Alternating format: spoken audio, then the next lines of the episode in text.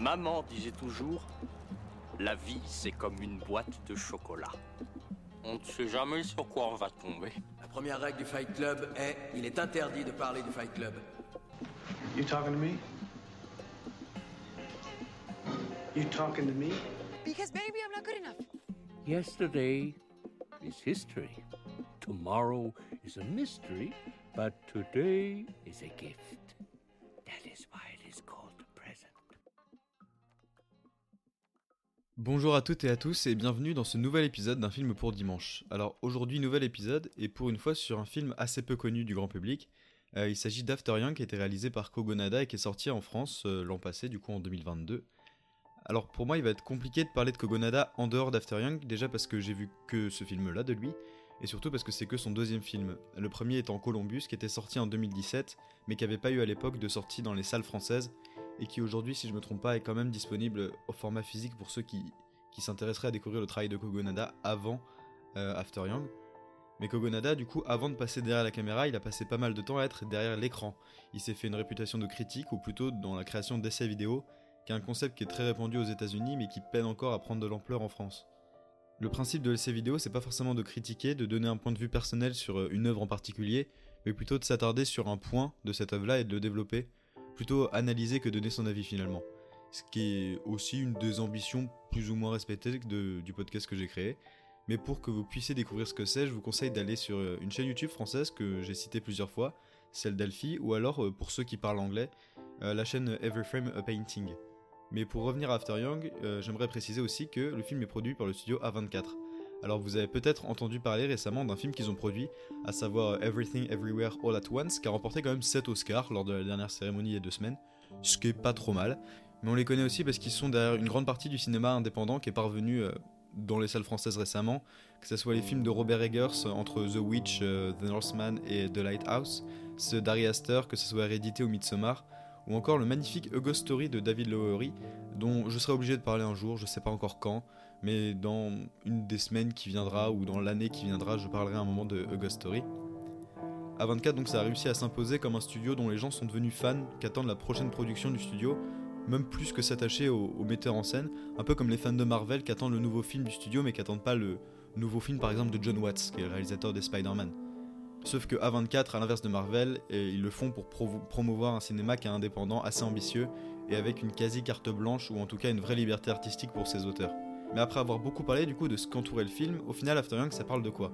After Young c'est un film qui a été catalogué comme un film de science-fiction.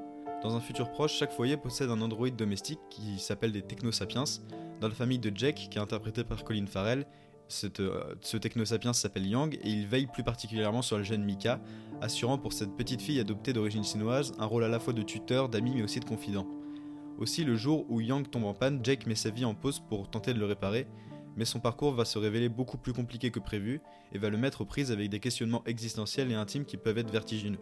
Et pour ceux qui auraient toujours aucune idée d'à quoi ça pouvait ressembler, ça ressemblait à ça. Come on, Yang. What are you doing? Come, come on.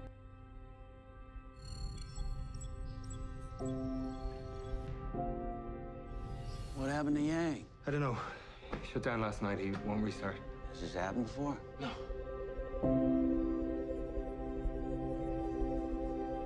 If we can't get Yang fixed,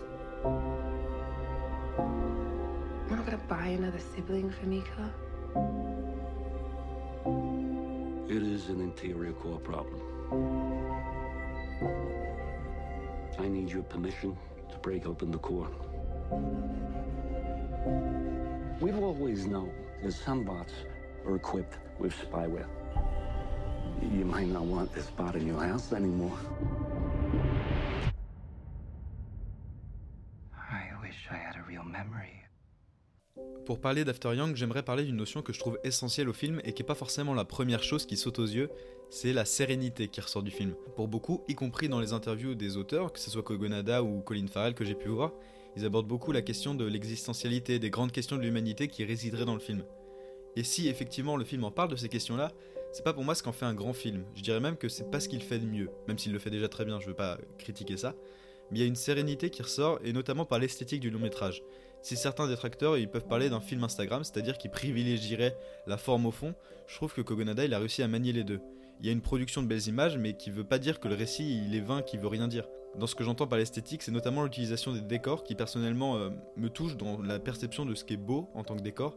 C'est-à-dire qu'on a des décors qui sont très épurés, où il n'y a pas grand-chose qui dépasse, mais qui sont pas vides. Parce que c'est des fois la tendance qu'on a eue dans les cinémas indépendants, etc., c'est de faire des décors qui sont vides.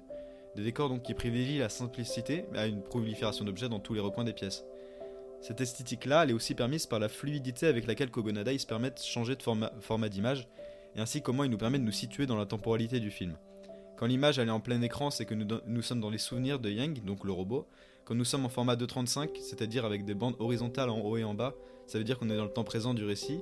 Et puis parfois il utilise aussi le 4 tiers, donc vous savez, c'est cette image avec des bandes verticales à gauche et à droite de l'écran, euh, qui était utilisée avant pour les vieilles télé, euh, pour les vieilles télé, euh, les télé etc., pour que l'image puisse rentrer dedans. Et du coup, cette image-là est utilisée pour montrer les appels vidéo entre les personnages. On a donc une simplicité des formats qui gêne jamais le visionnage, à l'inverse d'autres films qui utilisent aussi le changement de ratio. Je pense, là, le premier film qui me vient en tête, c'est Dunkerque de Christopher Nolan, qui je trouve se revoit assez mal en dehors des salles de cinéma et surtout en dehors des salles IMAX.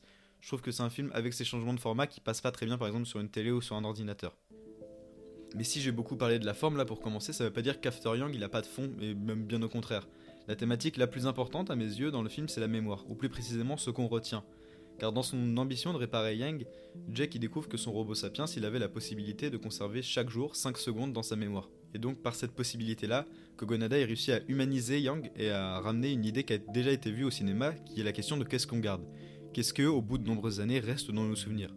Une thématique qui a été magnifiquement abordée dans le film Eternal Sunshine of the Spotless Mind de Michel Gondry, ou dans un style complètement différent. Je trouve qu'il y a aussi une question du souvenir dans le chef-d'œuvre Citizen Kane d'Orson Welles qui était sorti au début des années 50 ou à la fin des années 40, j'ai plus exactement la date. Le choix de parler de ce qu'on garde, ça a d'ailleurs un écho avec le métier de cinéaste ou de monteur. Le travail du cinéaste n'est justement que de composer un fil, un fil qui sera le film, qui va être composé de choix, de savoir ce qu'on garde et de ce qui ne mérite pas d'être conservé. Une mémoire donc qui s'inscrit dans un récit à la fois très poétique et très mélancolique. Alors c'est certainement un sentiment très personnel, hein, c'est certainement une vision du, cinéma qui est personnelle, mais le sentiment qui me touche le plus et qui est mieux représenté selon moi par cet art-là, c'est la mélancolie. La mélancolie, selon, si on cherche une définition rapidement sur internet, nous, nous dit que c'est un état de tristesse vague accompagné de rêverie. Un double sentiment qui, selon moi, After Young réussit parfaitement à capter, avec une forme de tristesse ou de résignation de la part de nos personnages principaux, qui errent au milieu de leur vie, mais on a une véritable rêverie permanente, comme s'il y avait un perpétuel flottement tout au long du film. On est en permanence porté dans une zone floue, qui personnellement me place aussi dans une zone assez de calme, de, sérénité, etc. Un flou qui se caractérise aussi par un manque d'informations contextuelles que nous offre le film. On ne sait jamais exactement où se passe l'action ni quand elle se passe. On sait qu'on est dans un futur relativement proche mais pas daté, juste assez proche pour avoir des voitures qui sont autonomes et donc, euh, c'est la thématique du film, avoir des robots humanoïdes capables de s'intégrer au sein de la population. C'est pour ça que j'ai envie de faire un parallèle entre After Young et un autre de mes films préférés qui est Heure de Spike Jones, dont je parlerai aussi un jour, c'est certain, parce qu'il mérite son épisode du podcast. Les deux films, ils nous marquent autant parce qu'ils paraissent montrer un futur qui est réaliste, ou en tout cas un futur qui est plausible. A l'inverse de grands films aussi, comme Star Wars ou Blade Runner, qui montrent eux des sociétés complètement à l'écart de la nôtre. Je veux dire, j'adore Star Wars, mais Dark Vador, il n'existe pas encore dans la réalité. Mais plus qu'une possible vérité de ce que sera le futur, les deux films, ils utilisent aussi la science-fiction pour parler de sentiments humains. Et c'est ça qui fait leur force, parce que de toute façon, ils n'ont pas les moyens de faire des grandes démonstrations techniques comme peuvent l'être Blade Runner ou Star Wars encore une fois. Ils n'utilisent pas la science-fiction pour montrer un monde sans âme qui serait contrôlé par les machines, mais ils imaginent plutôt un futur où la technologie va se lier avec l'humain pour développer des sentiments nouveaux, ou plutôt un développement des sentiments vers des objets vers lesquels ces sentiments ne pouvaient pas être dirigés auparavant. After Young, il doit donc davantage être vu comme une histoire passant par l'émotion ressentie, par le sentiment ressenti, plus que par le suivi d'un récit.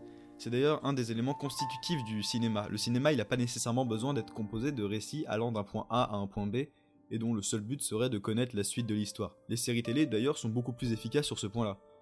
Le cinéma, il peut aussi être un agencement de souvenirs, de plans qui font naître un sentiment pour le téléspectateur, sans avoir forcément une narration linéaire. Je précise quand même qu'After Young, il reste assez classique dans sa narration, hein. on va pas d'un point A à un point B pour revenir à un point C, etc. Ça reste assez linéaire, on va dire. Des films comme À la merveille de Terrence Malick, à l'inverse, eux montrent d'ailleurs cette possibilité de se passer d'un récit allant d'un point A à un point B.